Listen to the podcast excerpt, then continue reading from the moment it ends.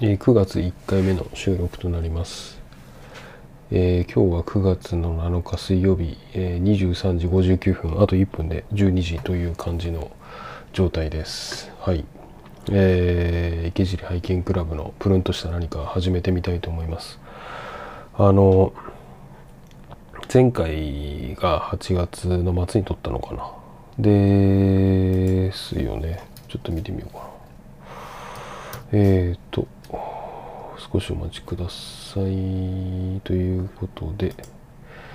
そうですね。前回が8月29日に、えー収録させていただきまして、えー今回9月の7日あと1分で9月の8日という状況なんですけれどもえーまあ単純にですね、まあ、久々に結構空いたなっていう感じなんですけれども、えー久々になんつったらいいですかね。結構飲みすぎて疲れたというまああの先週の土日もですね懲りずにあのまたかよって感じなんですがあの歌舞伎町に行ってまいりまして。であの奥さんの誕生日がですね、えー、と近かったのであの土曜日に、えー寿司食い行きまして。で結構ね美味しいお寿司屋さんであの僕の美容室僕が通ってる美容室の、えーおばちゃんというかまあおばちゃんに切ってもらってるんですけれどもに「まああそこうまいわよ」っていう感じで、えー、と教えられた。結構まあなんかうん外観からは想像がつかない 美味しさの。というかまあなんか、ま、技もすごいし、まあ、んま見たことのないお寿司とか、まあ、あとお酒も多く取り揃えててまああのなんて言ったらいいんですかね。ポパイというかポパイに見つかったらもう終わりだな終わりになっちゃうとか予約取れなくなるのかなみたいなもう見つかってんのかなわかんないけど。っていうお店でした。はい。でそこ行った後にえっ、と家の近くのえーお店で一杯飲んでじゃあその後どうするっつって、まあ、前回ねあの歌舞伎町についてお話しさせていただいたんですけれども、まあ、そのきっかけとなった、えー知人のお姉さんがですね、えー経営するスナックに、えー行ってまいりまして。で、まあ、そこでもしこたま飲んでちょっともう一軒行こうってなってですね、えーとそのお姉さんと奥さんと3人で、えーもう一軒歌舞伎町で飲みまして。でゴールデン街で朝を迎えてっていう感じで、まあ、4時でもまあ4時ぐらいに帰ったんですけれどもうんタクシーで帰ってもう爆睡っていう感じでしたね。でやっぱり年取るとあのー土日に無茶すると回復しないんですよね。なんで結構平日はですね仕事バッてやってバッと終わらせて、えー、とガッと寝るっていう感じでした。あの本当にですねまあアキレス腱怪我してからもなんですがあの休むっていうことも本当に重要なんだなっていうふうに、えー、と思い始めてきて、えー、と意図的に休むようにしてですね収録とかもちょっとお休みみたいな感じにしてました。はい。近況はですねそんな感じなんですけれども。そうですね。えー、と今日は何を話そうかなというふうに思ってたんですけれども、まあ、あの2つありまして、え1つはね買い物の話で、まあ、椅子を買いましたっていう話なんですけれどもえー、とですねまあ結論から言うとですねハーマンミラーっていうメーカーのミラ2チェアという椅子を買いました。えー、と金額が16万円ちょいぐらいでまあ高いよねっていう椅子なんですけれどもあのーやっぱり在宅期間が3年過ぎてまあほんと腰が爆発ずっとし続けててうんでそのなんか腰痛いなとか、まあ、仕事に集中できないっていう時間をまあ考えるとまあこの投資は別にそんなに無駄なことじゃないんじゃないかっていうふうに思い始めてですね、まあ、椅子を、まあ、急遽買いました。でコロナで在宅でみたいな流れで今3年目ぐらいだと思うんですけれども僕初めはあの IKEA のなんか490円ぐらいで販売している椅子パイプ椅子ですね。で23ヶ月だましだましやってました。でやっぱ、うんめちゃめちゃ腰が爆発するんですね。でその後ですね、まあ、楽天のポイントを全部使ってですね3980円のなんか事務椅子いわゆる事務椅子を購入して、まあ、3ヶ月ぐらいで背もたれがバキッと折れましてまあで背もたれなしでその後2ヶ月ぐらいやったんですけれどもまあダメで、まあ、やっぱ腰が爆発してですね。でその後えー、楽天でですねまた楽天だからずっと楽天なんですけど、えーと、楽天で、えーと、8980円のですねまあ見た目はそれっぽい椅子みたいなやつを買ったんですけれどもまあそれはそれでねやっぱ腰が痛いんですね。ということであのまあいいまあこれで3つぐらい椅子買ってるんですよ。でまあ毎回毎回その楽天に課金してなんか中途半端な椅子買って腰ぶっ壊してっていうこうサイクルを続けるのもすごい辛いなっていうふうに思ったんでまあ、ちょっとここはその、えー、連鎖を断ち切るために、えー、ちゃんとした椅子買おうっていうことで、えー、ハーマンミラーのミラツーチャーという椅子を購入しましたと。でまあえーと、いろいろね、えーと、新宿の家具屋に行ってですねその大きい家具屋さんに行くとですねそのあるんですね。その在宅フェアみたいなやつが、まあ、在宅フェアっていうのかな。まあそのオフィス用のチェアがですねいっぱい並んでいて。で大体もう入り口とかね目立つところにハーマンミラーがボンって置いてあハマミラーコーナーがあってでえっ、ー、と何でしたっけ？アーロンチェアってやつですね。まああの昔なんか小さい時小室哲哉はこの椅子座ってますみたいな感じでなんか記憶があるんですけれどもまあいろんなところが調整できる椅子っていう感じで。でまあアーロンチェア座るんですけれどもまあ本当に良くて。ではもうこの椅子いいなっていうところで。でハーマンミラーの特徴ってその、まあ、前傾でのその前傾姿勢でもフィットするようなモードもあるっていう感じでなかなかそのモードがある、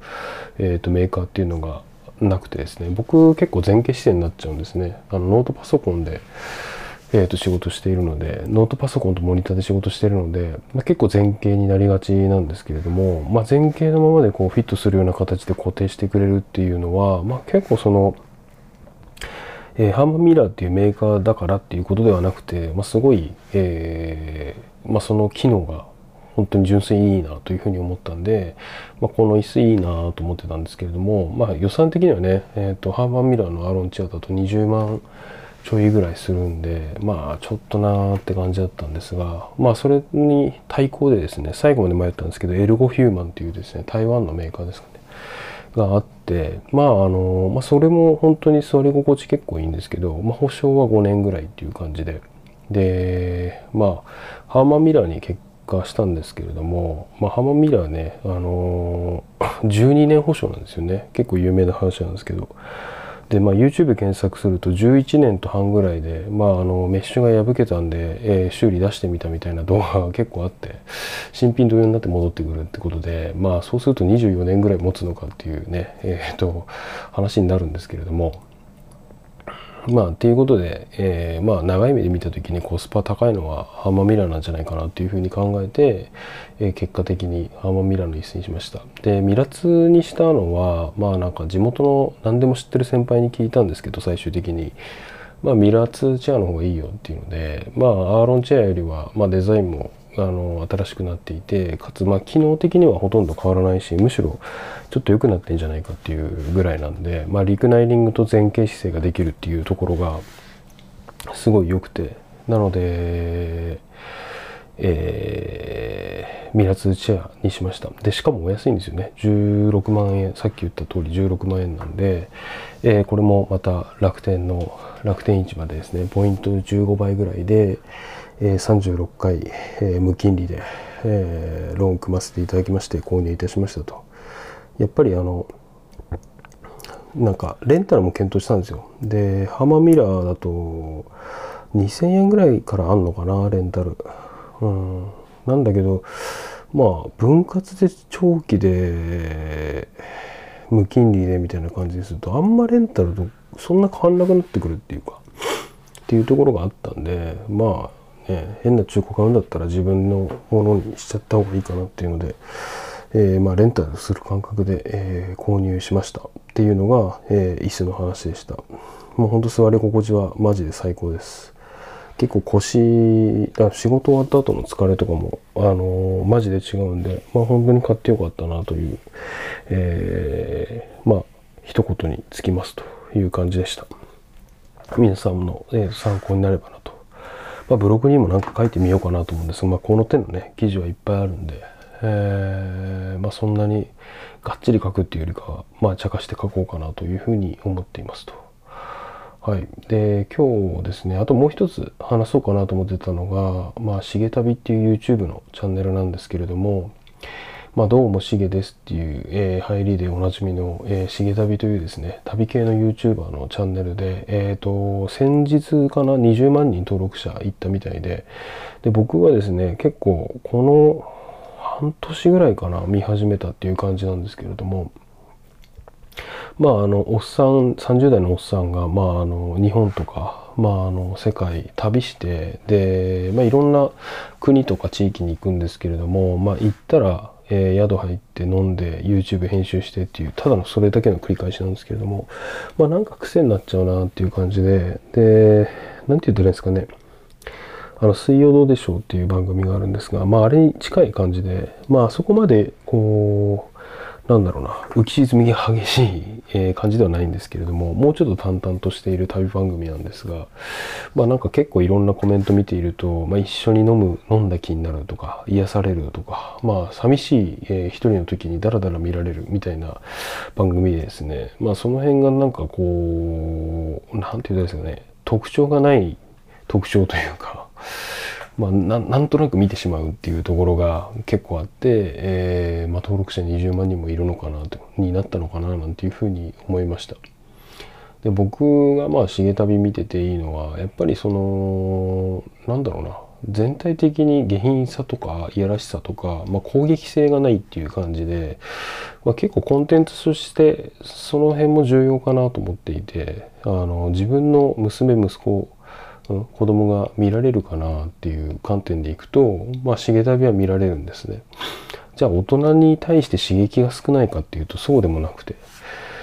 なんで、なんかその、そのバランス感って結構出すの難しいなっていうふうに思っていて、でも重旅は結構、なんだろう、意図的にやってんのかわかんないんですけれども、そのバランス感が非常にいいなというふうに思ってます。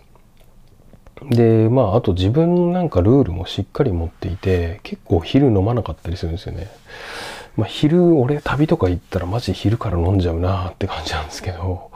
まあなんかその辺りのなんかちょっとその自分を律する感じっていうのもあってでなんかその締まりが出てるというかで夜あのね飲み屋調べて飲みに行ってで一人で飲んでるんですけど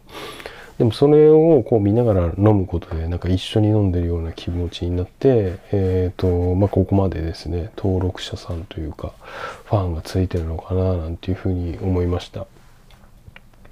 なんか、なんだろうな。すごい辛いプロジェクトとかストレスのたまる仕事を